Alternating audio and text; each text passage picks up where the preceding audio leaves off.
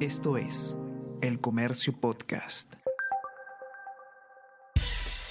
Buenos días, mi nombre es Soine Díaz, periodista del Comercio, y estas son las cinco noticias más importantes de hoy, martes primero de noviembre.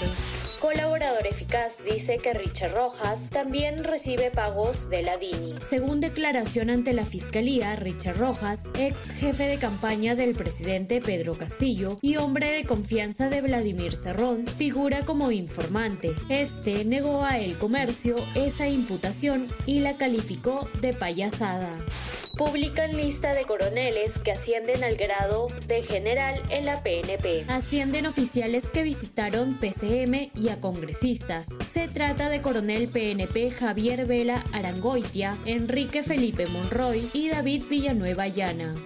Barreto dice que Pedro Castillo no está tomando en cuenta consensos del acuerdo nacional. Religioso también respondió críticas de Bellido, quien dijo que está fuera de foco por pedir la renuncia del presidente y adelanto de elecciones. Poder Judicial rechaza recurso para anular delito de organización criminal en caso ascensos en Fuerzas Armadas. Semanas atrás también rechazó otro pedido donde cuestionaba el plazo de la investigación en su contra por presuntas irregularidades en el proceso de ascenso en las Fuerzas Armadas del 2021.